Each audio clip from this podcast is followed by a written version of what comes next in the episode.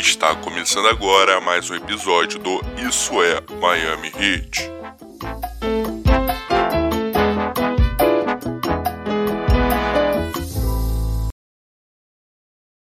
Olá para você ligado aqui em mais um episódio do Isso é Miami Heat. Estamos aqui reunidos para fazer o último episódio de 2020. A que tudo indica, né? A não ser que aconteça mais alguma coisa ou tenha os dois as duas vozes desse podcast têm algum tempo para gravar. E desde já quero chamar meu amigo Igor Skrill, que está sempre por aqui comigo, e vai debater os dois primeiros jogos do Miami Heat na temporada. Boa tarde, Igor. Fala, Lucão, beleza? É, vamos falar aí sobre a estreia contra o Magic. A tão esperada estreia, tão irritante estreia contra o Magic. E o duelo de Natal aí contra o Pelicans já um pouquinho mais satisfatório, vamos colocar assim. É isso. O Heat que abriu a temporada contra o Orlando Magic no último dia 23, né? Na quarta-feira. Hoje é dia 26 de dezembro. O Boxing Day aqui do, do podcast. Sábado, 3h41 da tarde. Não sei quando vocês vão estar ouvindo esse episódio, mas desde já a gente já agradece a audiência de todos. Wade with steal, with two. Wade puts it up for the win. Yeah, baby! Wade against Simmons. Seven seconds left. Forces one up and scores. It was a tough shot. It was a great shot. The 13th pick in the 2019 NBA Draft. The Miami Heat select Tyler Hero from the University of Green. Blocked by Bosch. Game it. Wade. Oh, facial. Yes, and foul. The Spurs will not foul. Final seconds. What a finish. It's back-to-back titles for the Heat. The 2013 NBA championship resides once again in Miami. They're gonna rip it off.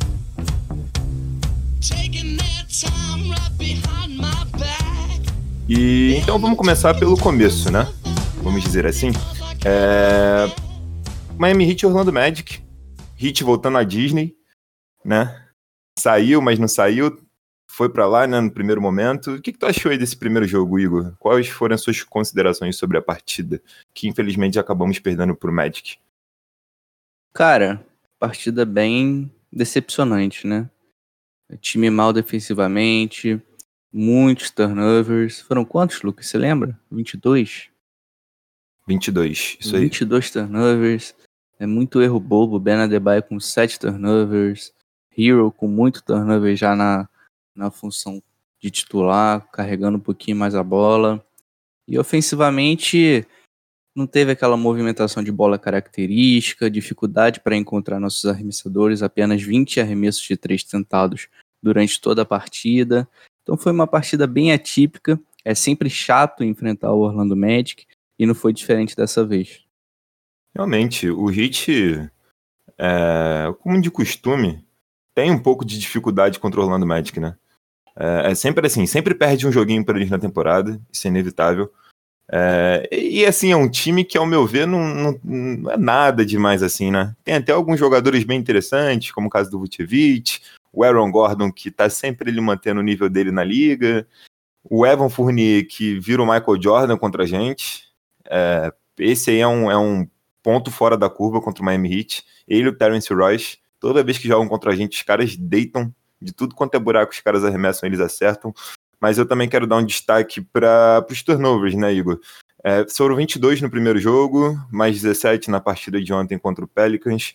É, eu achei o time também um pouco displicente nessas duas partidas, ontem contra o Magic menos, mas ontem contra o Pelicans menos, desculpe, mas contra o Magic foi assim irritante, irritante. Defensivamente, então, o time foi irreconhecível. Para quem está acostumado ao hit, é, mesmo em atuações não tão boas, é, sabe que a defesa mantém uma, mantém uma constante, né? Aquele nosso padrão defensivo, ele sempre se mantém. Não foi o caso contra o Magic, eu fiquei até um pouco surpreso com isso. É, o Ben teve um desempenho, numericamente falando, muito bom, né? 25 pontos aí, 10 rebotes. Mas, ao meu ver, foram números bem mentirosos. Eu senti o Ben menos intenso do que costuma ser. Achei que o Ben também não brigou tanto nos rebotes como ele costuma brigar. É, mas o ponto positivo da atuação dele foram os arremessos de média distância, né? Até bola de três ele tentou. Mas assim, não gostei do Ben nesses dois primeiros jogos. Queria deixar isso claro aqui. Porque... Ben tentou arremesso de três contra o Magic? Tentou. Teve uma Caramba. bolinha tentada. Como que eu não vi isso, velho? E, assim, foi um dos caras que mais me decepcionou. Poderia até falar do Hero também, mas a gente conhece o Ben, né? O Ben é um cara que tá mais. tá um pouquinho mais tempo na liga.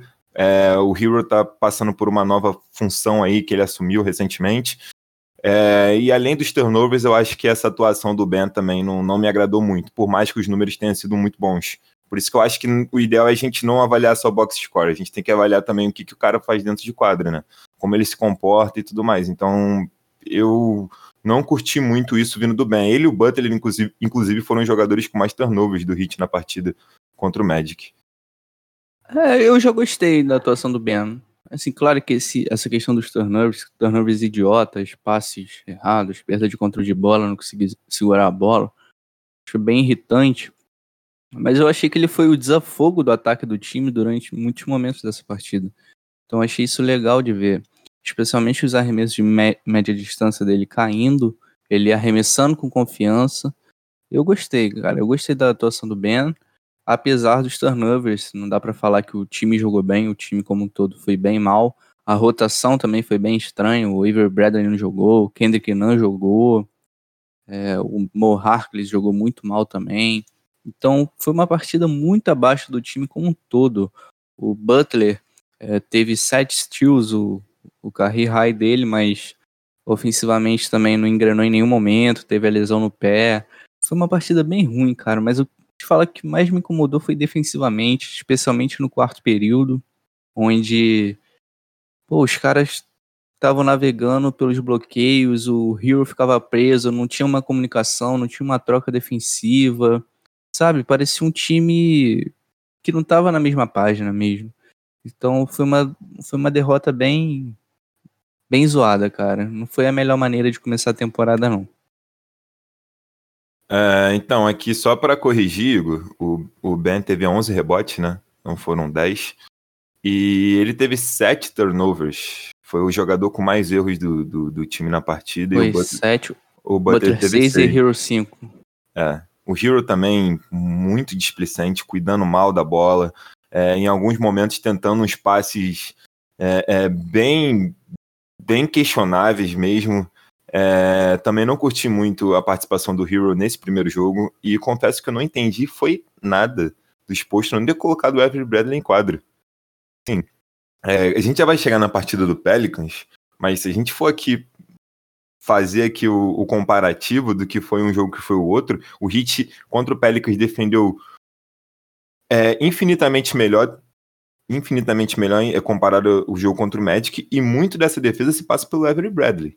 Jogou muito, jogou muito, defendeu muito, e eu não entendi porque ele não jogou o primeiro jogo, não vi nada sobre contusão, Igor, não sei se você viu alguma coisa, confesso que eu não vi nada nem sobre ele, nem sobre o KZ, o KZ também nem pisou em quadra, Assim, vi, É, algumas, o- pessoas, vi, vi algumas o- pessoas falando que o KZ ainda não tá pronto, os Postra considera que ele não é um jogador pronto ainda. Mas assim, pro cara ficar pronto, é, é o quê? Só treinando? Acho que ele tem que jogar, cara. Não tô dizendo que ele tem que fechar os jogos, mas em algum momento o cara tem que jogar, né? E não foi o que aconteceu nesses dois primeiros jogos.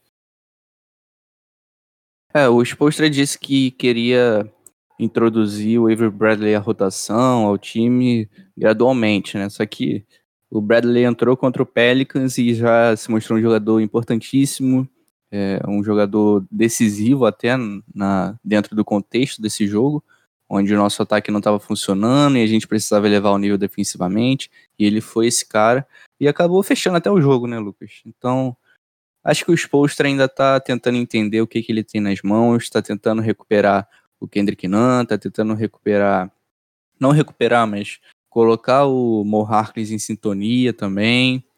E acho que é por aí, cara. Esse jogo contra o Magic assustou, a gente não não foi uma M-Hit que a gente conhece, né? Então, vamos ver, vamos ver como o Spolstra vai trabalhar. Acho que o KZ vai ter a oportunidade de jogar em algum momento, porque lesões sempre acontecem e não tenho dúvida nenhuma que ele está preparado e quando entrar vai vai cavar seu espacinho. Mas vamos aguardar, né, cara?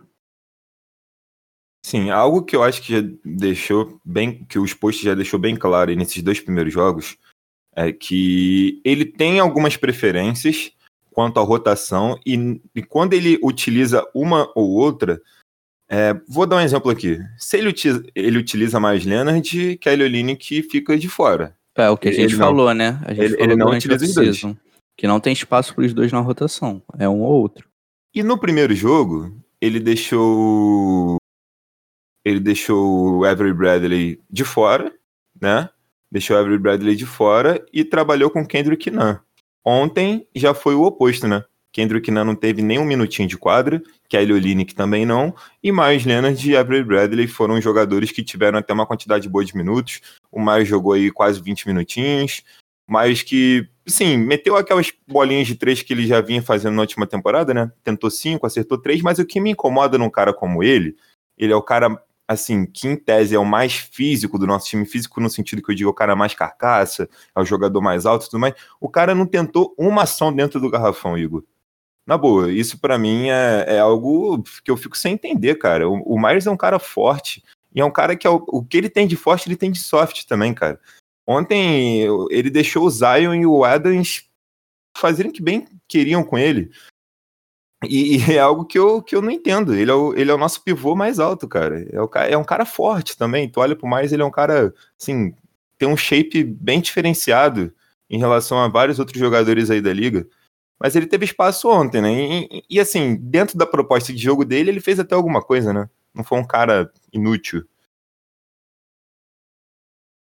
É, ele produziu ontem, né? Que a gente sabe que o Myers tem esse estilão dele, que é basicamente a bola de três.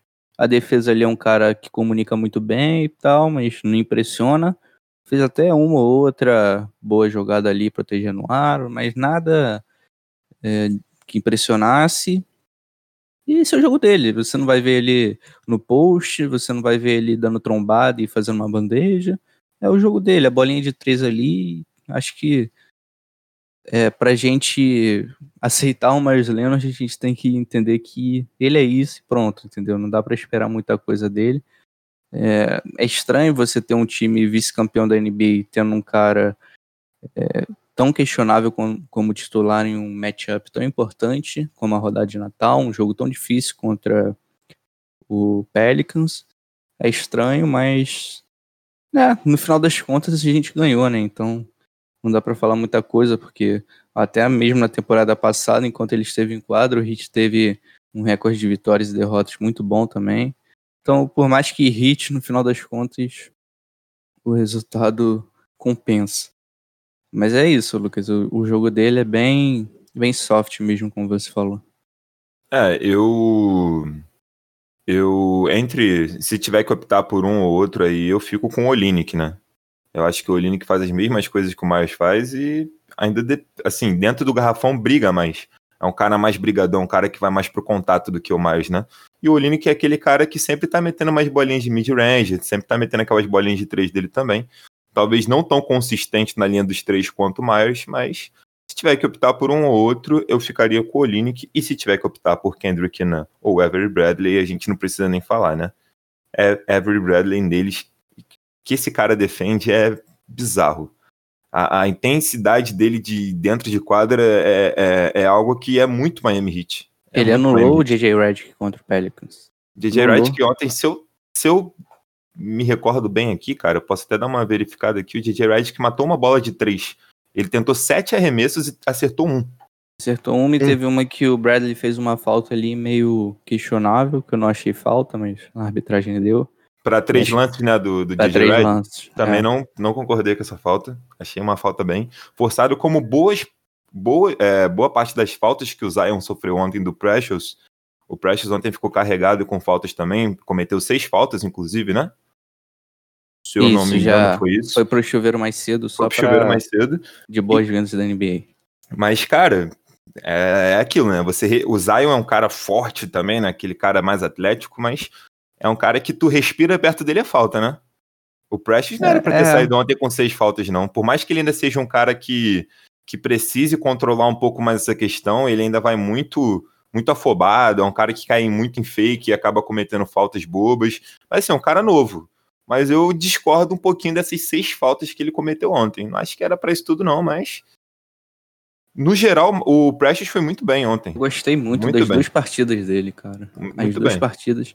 E foi legal ver ontem que ele fechou o jogo à frente do Ben. O Ben voltou pra quadra. O Precious é, entrou ali no quarto período e foi até o final da partida. Lembrando um pouquinho da, do Ben Adebayo com o Whiteside, né? Quando o Ben entrava tão bem no jogo que o Whiteside não voltava mais. Aí o Whiteside começou a chiar e tal, começou a, a, a trilhar seu caminho para fora da franquia. Então foi muito legal de ver o cara na sua segunda partida como profissional na NBA, já recebendo essa moral do Spolstra, o que é muito animador, cara. O Precious, que na pré-temporada eu até chamei atenção para alguns problemas de rotação defensiva, algum problema de aparentemente falta de comunicação, mas eu gostei muito do que eu vi nessas duas partidas. Achei ele muito mais consistente, muito mais sólido.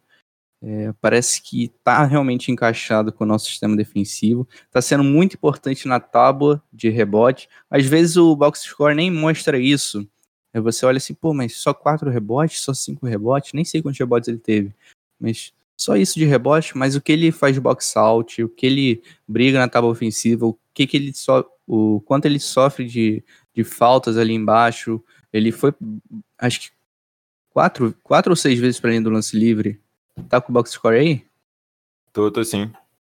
Quantas vezes ele foi pra linha do lance livre ontem? Ele foi pra linha do lance livre ontem duas vezes. Duas. E, acer- É. e acertou um. Ah, então acabou que ontem ele não foi tanto pra linha do lance livre, mas ele tá sempre ali brigando, tá. Eu gosto, cara. Tô gostando muito do que eu tô vendo do, do Precious nessas duas partidas. Assim, pra gente fechar aqui o arco, primeiro confronto aqui contra o Magic, que o Precious também, eu achei uma partida muito, muito boa dele, bem legal, que ele foi pra linha do lance livre quatro vezes e converteu dois. É, Eu acho que o saldo desse primeiro jogo foi isso mesmo. É, Defensivamente, muito, muito aquém do que é a Miami Heat, do que a gente conhece. É, Os erros, então, nem se fala, os erros, boa parte dos erros ofensivos. Nos últimos três minutos ali de jogo, o Heat deixou o Magic fazer o que queria. O Magic, praticamente em todas as ações ofensivas, convertia pontos. Fora os rebotes ofensivos que os caras tiveram ali também nos últimos dois minutos. Foram uns dois ou três, se eu não me, eu não me engano. É, eu acho que oportunidade pra gente vencer esse jogo não faltou. Um jogo que esteve na mão do Heat em vários momentos, só que o Heat em nenhum momento conseguiu se manter é, com uma vantagem no placar considerável para poder. uma- aquela vantagem que você diz que é mais regular, Tranquila. né? tranquila, tranquila. É sempre o ali, é, alternância de placar, o Hit assume, tu sabe que vai perder a vantagem em algum momento. E assim, é o tipo de jogo que eu odeio perder, odeio perder, porque assim, é contra um adversário que não é pro Hit perder, na minha opinião. Ontem, se perdesse, seria, se- teria como compreender até mais do que perder pro Magic, mas também, ao mesmo tempo, é normal, né? Porque o Hit sempre tem muita dificuldade com o Orlando Magic. Então, acho que o primeiro jogo, coletivamente falando, eu acho que ficou devendo muito na parte dos erros. 22 erros é muita coisa, cara. O Hit teve 39, Muita ze- coisa. 39 erros em dois jogos, com média de 19,5 erros por partida. É muita coisa. Muita coisa mesmo. Então, acho que, primeiro momento, é isso que precisa ser corrigido. O time precisa recuperar um pouco da sua intensidade e cuidar melhor da bola. E o grande cara dessas duas partidas, Goran Dragic, né? mai- dois masterclasses vindo do banco, é, controlando o ritmo do jogo, colocando, envolvendo muito bem o Precious Atua na partida, né, Lucas? É, muitas pontes aéreas ali, jogada de pick and roll extremamente polida, os caras estão realmente se entendendo. Então, muito legal de ver. Acho que o, eu falei até no último episódio, o Dragic vai ajudar muito a Tua nessa transição e vai contribuir muito para o desenvolvimento dele. E acho que se a temporada terminasse hoje, o Dragic ganharia o prêmio de sexto homem do ano, cara. Cara, e, e sabe que é, sabe que é incrível no, no Dragic? Porque no primeiro jogo, né, contra o Magic, o, o Hero tava muito mal. Muito mal.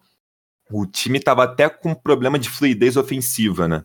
O Hero não tava conseguindo dar isso pro time. E foi o Dragic entrar que mudou o jogo, cara.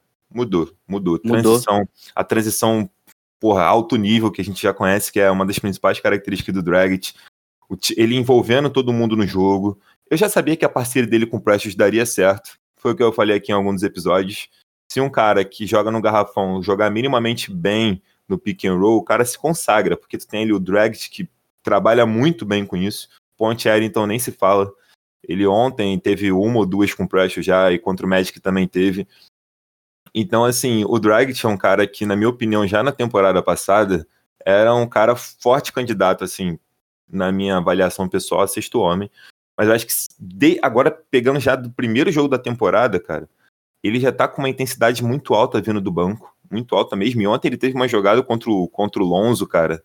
Foi um negócio pornográfico, bicho. Bizarro, bizarro demais. Tu não imagina um cara de 34 anos ainda com uma transição como a do Dragic e fazendo o que ele tem feito, cara. Ainda mais nesses dois primeiros jogos.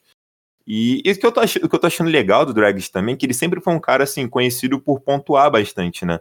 Mas nesses dois primeiros jogos, cara, ele também mandou bem nas assistências, hein, Igor?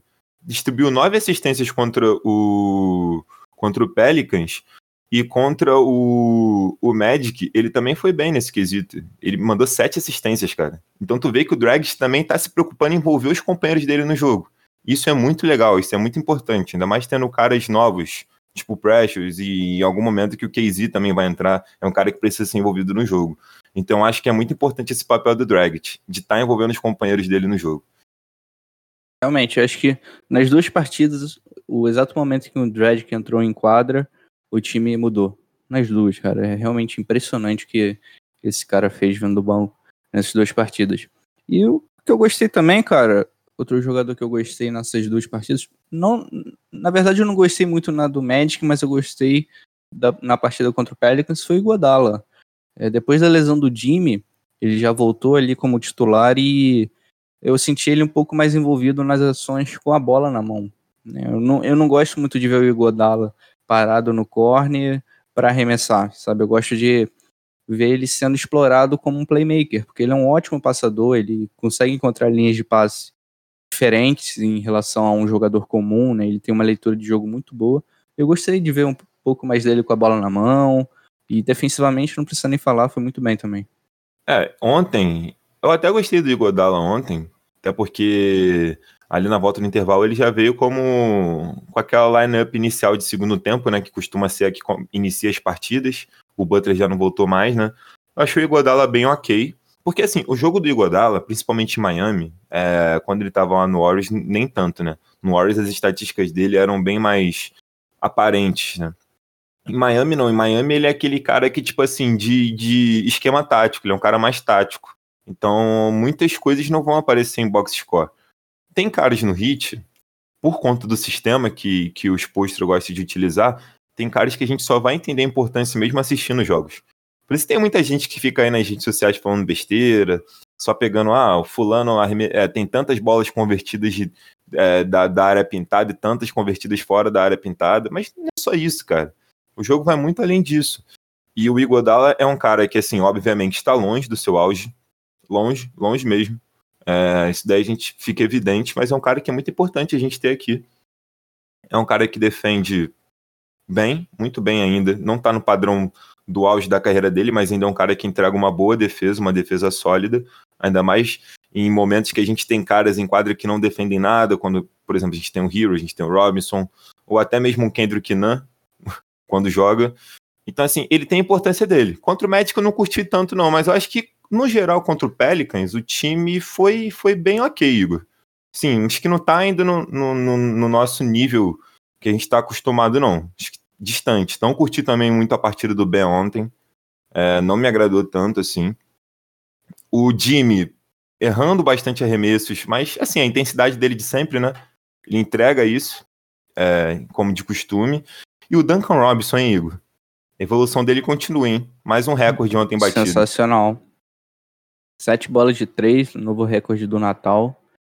Realmente tava naqueles dias, né, Lucas? Teve um momento que ele tinha acertado 5 de 6, ou 6 de 7, se eu não me engano. Realmente absurdo, cara. O cara tava numa, numa tarde inspiradíssima. O que não dá para dizer o mesmo do Tyler Hero, né, Lucas? Começo de temporada aí um pouquinho abaixo da crítica do, do Hero. Muitos erros. Ontem foram mais três turnovers na conta dele. Problemas com drible. Não tá arremessando legal também. É, o Hero tá com um pouco de dificuldade nessa transição de um cara para trazer aquela pontuação do banco para um titular que tem que ditar o ritmo do time desde o primeiro minuto. né? Ele, ele tá com um pouquinho de dificuldade nessa transição, Lucas.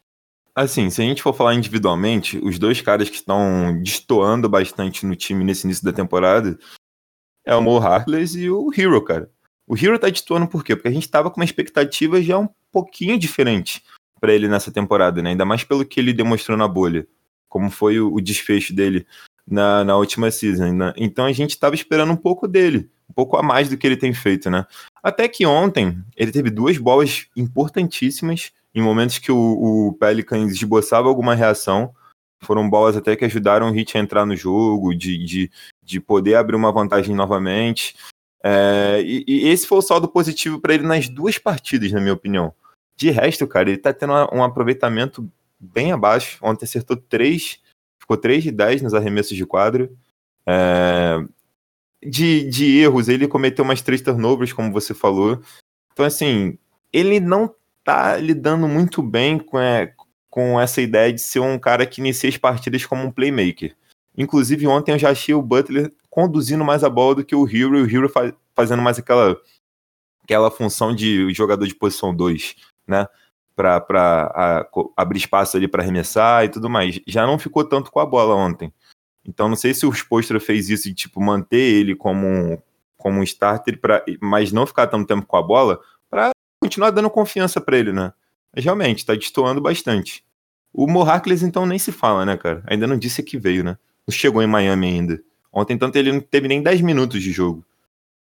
Eu não cheguei a observar essa questão do, do Butler ter ficado mais com a bola em relação ao Hero, não. Vou até ficar de olho nas próximas partidas.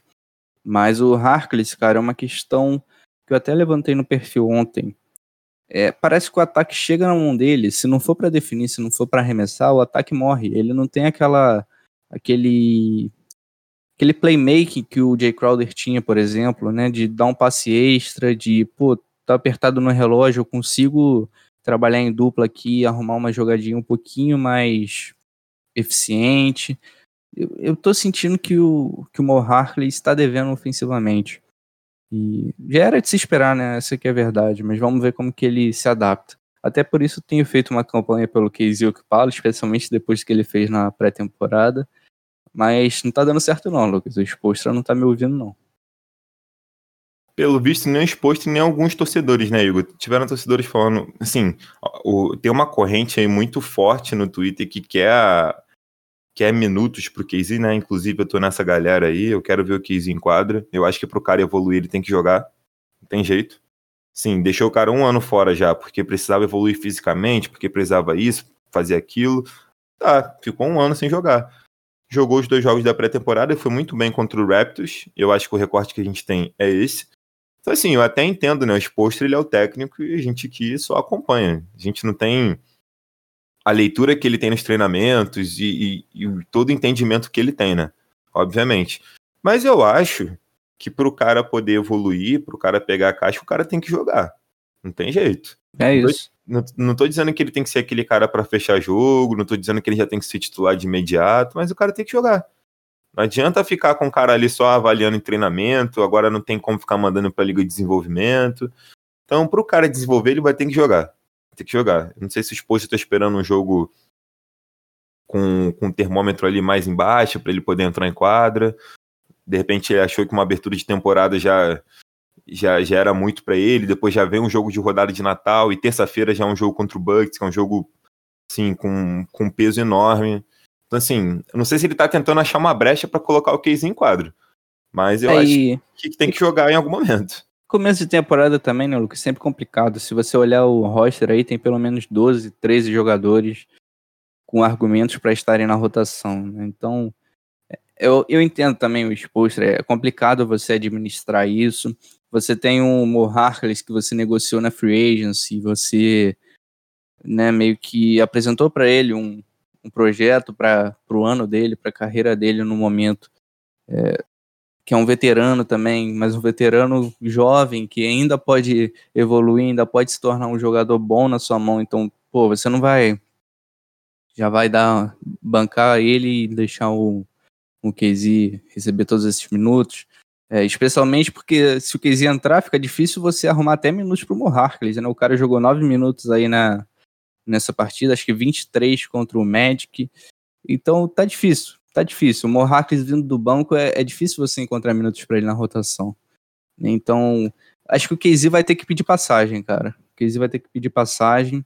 De repente, no momento que o Mo não puder jogar, ou algum jogador se lesionar, o Casey vai receber os minutos ali e é, e é aí que ele vai ganhar sua vaga, cara.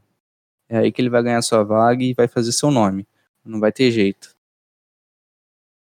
Sem dúvidas, sem dúvidas. Ele precisa de uma oportunidadezinha. Quando essa oportunidade aparecer, eu tenho certeza que o Casey vai corresponder.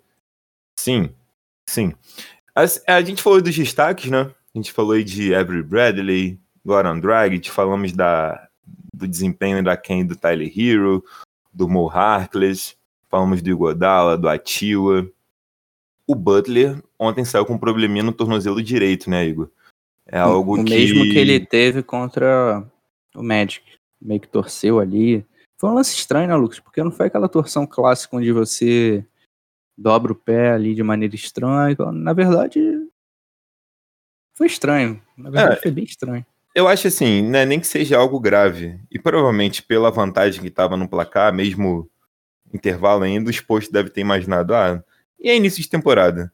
Acho que não vale a pena é, sacrificar o Butler agora, ele ter algo mais sério.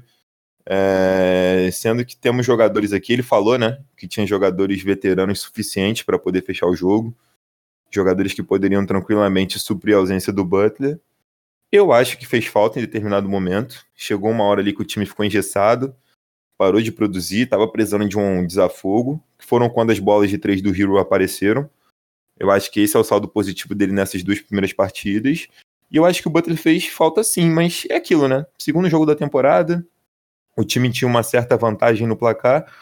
Realmente não vale a pena você, de repente, agravar algo, alguma lesão aí, tornar algo sério. No segundo jogo da temporada, né? Ainda mais tendo Bucks pela frente, né? Vai ser uma partida muito divertida de se assistir. O Bucks com certeza vai vir com aquela com aquele sangue nos olhos, né? Depois de ter tomado um 4 x 1 Exatamente. Eles vão, querer, eles vão querer vencer esse jogo de qualquer jeito. O Yannis Antetokounmpo, que não foi tão bem ontem na rodada de Natal, vai ser outro jogador. Então a gente sabe que, que os caras vão se transformar contra a gente, né? Então acho que o Spolstra fez esse movimento pensando muito também nesse jogo. De ter o, todo mundo à disposição e ter o Butler, se não 100%, o mais próximo possível disso. É, essa questão que você levantou né, da ausência do Butler e, e, o ataque engessado, né, foi algo que a gente observou nas finais da NBA, foi algo que a gente observou no jogo 5 da, das finais de conferência, que é o quê? Quando o adversário ele se propõe a pressionar o homem da bola, ele é mais agressivo, né, ele é um pouco mais físico defensivamente e acaba afetando, por exemplo, o jogo do Dredd, que o do ball handler que tiver em quadra. No caso, ontem foi o Dredd. O Hit tem dificuldade, dependendo da lineup que está em quadra. O Hit não tem aquele é, playmaker secundário para desafogar quando o, um time encaixa a marcação no seu playmaker primário. E eu acho que isso é uma coisa que o Hit pode buscar aí no mercado. Ontem até levantei a questão do Derrick Rose. É, realmente não acompanho muito o Pistons, não sei o quão engajado ele está na, na, carreira ao ponto de sacrificar o corpo. Eu não sei, né, como é que tá tá arrumando a carreira do Derrick Rose, mas ele realmente seria um jogador muito interessante para você encaixar nesse time, já que o Kendrick Nunn aparentemente não vai ser esse cara. Então, acho que essa é uma problemática que a gente viu nos playoffs e meio que se apresentou novamente nessa última partida. Vamos ver como é que o Hero vai se desenvolver também. Ele precisa encontrar um pouco mais a sua consistência, ser um pouco mais confiável com a bola na mão, tomar um pouco é, um pouco mais de decisões melhores. É, eu, ontem, Lucas, por exemplo, eu vi muito o Hero é, pô, parando de driblar a bola e iniciando a passada sem saber o que ia fazer. E isso acaba te colocando em uma situação onde você está sempre flertando com o turnover. Né, você pula e vou, vou fazer o quê? Vou arremessar? Vou passar para quem?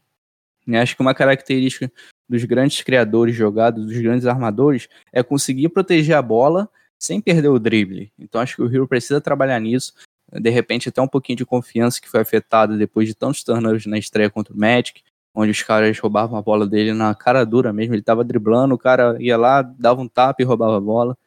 Então acho que isso é uma coisa pra gente ficar de olho também, que ele precisa melhorar. E é isso, acho que senti falta desse playmaker secundário na equipe ontem.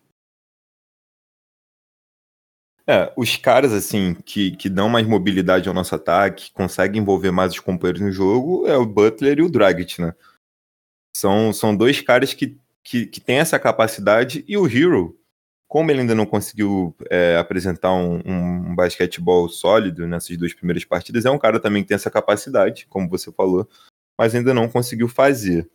E eu fico aqui ainda, tenho mais uma crítica aqui pro Ben, não gostei muito da partida dele ontem também, acho que tá abaixo. Tá abaixo nesses dois primeiros jogos. O primeiro jogo, ele teve ali seus pontos positivos, ofensivamente falando, com cara ali de 25 pontos. E eu sempre defendi a tese que se o Ben começasse a arremessar, ele seria um cara de pelo menos 20 pontos por jogo. E no jogo que ele arremessa, ele consegue até passar disso. Isso sem arremessar, sem ter bolas de três, né? Sem matar bolas de três na partida. Ele é um cara que é muito capaz de se tornar o nosso principal jogador no ataque aí. Já, já foi né, no último ano, mas acho que ele pode se tornar ainda mais. Só que eu tô sentindo um pouco de falta do bem mais intenso, daquele bem agressivo, daquele cara que ataca mais o aro também. É, assim, eu não sei se, se, se, ontem, por ser um time que tinham dois caras altos e fortes ali no garrafão do, do Pelicans, ele teve alguma dificuldade. Mas eu também não curti muito essas duas primeiras partidas do Ben, não. Acho que ele pode melhorar. Acho que ele ainda pode pode subir um pouquinho o nível dele. De repente, até uma questão de postura enquanto líder, né? A gente vê o Jimmy Butler na temporada regular arremessando pouco, tentando envolver os companheiros. Talvez seja o caso do Ben também. Ele, ele esteja tentando envolver os companheiros. De repente, acho que até, né, cara, usar esse começo de temporada para entender aonde eu estou, né? O que, que é meu basquete no momento, qual que é a hora de eu ser agressivo. Ele teve até momentos onde ele atacou, saindo do drible em transição, sem passar a bola para ninguém, ele teve esses momentos. Eu acho que é só uma questão de, de encontrar o equilíbrio ali entre ser um cara que é, serve os companheiros, um cara que cria para os companheiros, um cara que envolve os companheiros, e ser um cara agressivo, de produzir seus pontos ali, de, de ser o Ben All-Star, né? Mas eu, assim, tudo bem que o Ben não empolgou, mas eu gostei, cara. Eu gostei das duas partidas dele. É, concordo contigo. É, poderia ter feito um pouquinho mais? Poderia. Muitos turnovers, muitos turnovers. Talvez um pouquinho de falta de energia, acho que contra o Magic, talvez. Talvez, cara. Eu não, não sei, não, não consigo cravar isso, não. não. Isso não me saltou aos olhos, sabe? Mas é bom ficar de olho. O, o, o destaque positivo pro Ben ontem, cara, foi que ele foi pra linha do lance livre oito vezes, né? Então acho que isso é muito importante para ele enquanto pontuador. A gente viu isso na série contra o Boston Celtics. Quanto mais ele vai para a linha do lance livre, com o aproveitamento que ele tem apresentado, né, com essa evolução que ele apresentou na linha, acho que meio que facilita as coisas para ele ofensivamente. É, ontem ele teve 87% da linha de lance livre e contra o Magic ele teve 75%, né? Ele cobrou 4 contra o Magic, acertou 3 e contra o Pelicans, como você falou, ele cobrou 8 e acertou 7. Assim, tá bem confiável da linha de lance livre e isso é muito importante. Porque se ele continuar tendo esse volume e for sempre pra linha de lance livre, ele não pode ser um cara de 50%, 60%, né? Ele tem que ser um cara que beire a perfeição. E ele evoluiu muito nisso, né? Tu lembra quando o Ben chegou na liga, né? O lance livre dele era horroroso, terrível.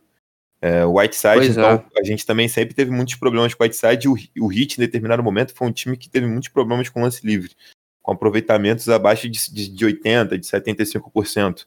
A gente já perdeu muitas partidas nas últimas duas temporadas. Na última temporada, até que não. Melhorou um pouco isso. Mas nas duas temporadas anteriores à última, o Heat perdeu partidas por, por conta de lance livre. De, de errar muito lance livre. Então eu concordo nesse aspecto. É, é importante para ele dar uma inflacionada nos números dele, né? E importante também para a gente que ele seja sólido, confiável, né? Nesse quesito. É isso.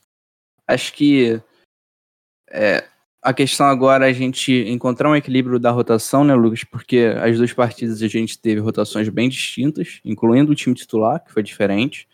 Então, eu, eu não acho que o Spolstra vai ser esse cara de de ficar mudando o, a rotação e o time titular o tempo inteiro baseado no adversário. Né? Eu acho que ele idealiza um montar um quinteto um pouco mais sólido e a partir daí ele vai adaptando de acordo com o adversário. Eu não sei se esse negócio, ah, o Myers hoje é titular, amanhã tá fora da rotação. O Harkless hoje é titular, amanhã joga nove minutos. Eu não sei se a gente vai ver isso durante a temporada inteira, cara. Eu não sei nem se isso é saudável pro elenco.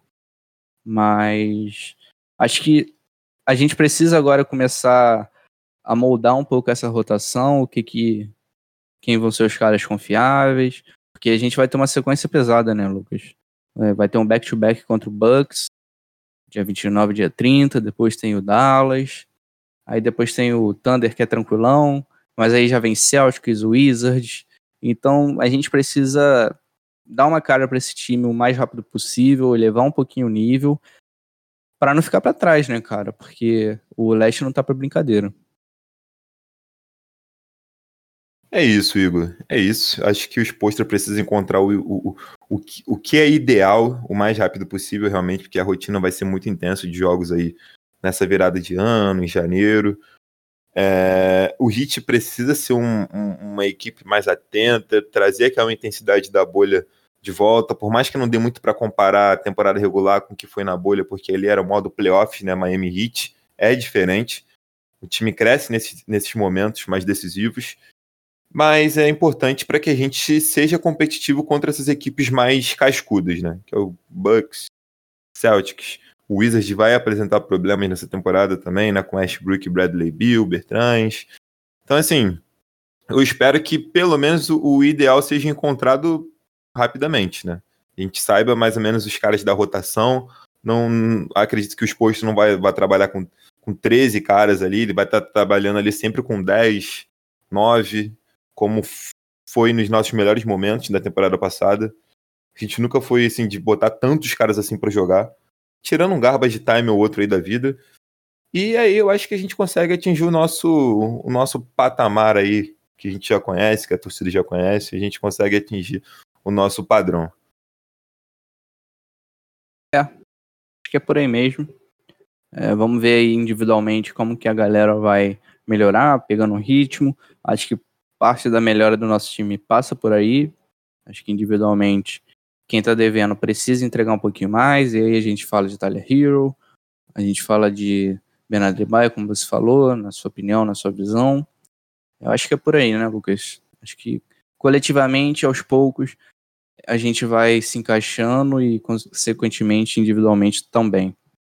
Mas temos um teto aí para evolução. O time está longe do que foi na bolha, está longe do teto que a gente planeja para ele nessa temporada. E é isso, né? Vamos para os dois clássicos agora contra o Bucks. Duas vitórias dariam muita moral para o nosso time, né, cara? Acho que é importante. E vamos lá. Em breve a gente volta aí com mais um episódio. É, se tiver que mandar um palpite, eu já adianto aqui que eu acho que ficaria 1-1 um, um nisso aí, hein? Uma vitória para cada lado nesse back-to-back -back aí. Mas eu vou estar tá torcendo aí por duas vitórias do Hit, até porque isso vai ser bom demais pra gente poder aí tá zoando nas redes sociais aí, né? Sempre, sempre legal, vai dar pano pra manga. Mas, sem dúvidas, vão ser dois jogos bem disputados. Vai ser legal para ver abordagem defensiva em cima do Giannis, porque não tem mais o Jay Crowder, que era o cara que segurava a onda ali desde o primeiro minuto. Né? Obviamente a marcação do Giannis é coletiva, tem todo um trabalho do time de, de dobra, de cortar linhas de passe, mas vamos ver como o Harkley vai sair, né? Com certeza. É, é o momento para ele aparecer. É, é, é, é o teste dele aí, né? Essa defesa em cima do, do, do Yannis e acho que vai ter dificuldade, mas a gente fica na expectativa, né? Dobras terão que ser feitas em cima de Antetokounmpo.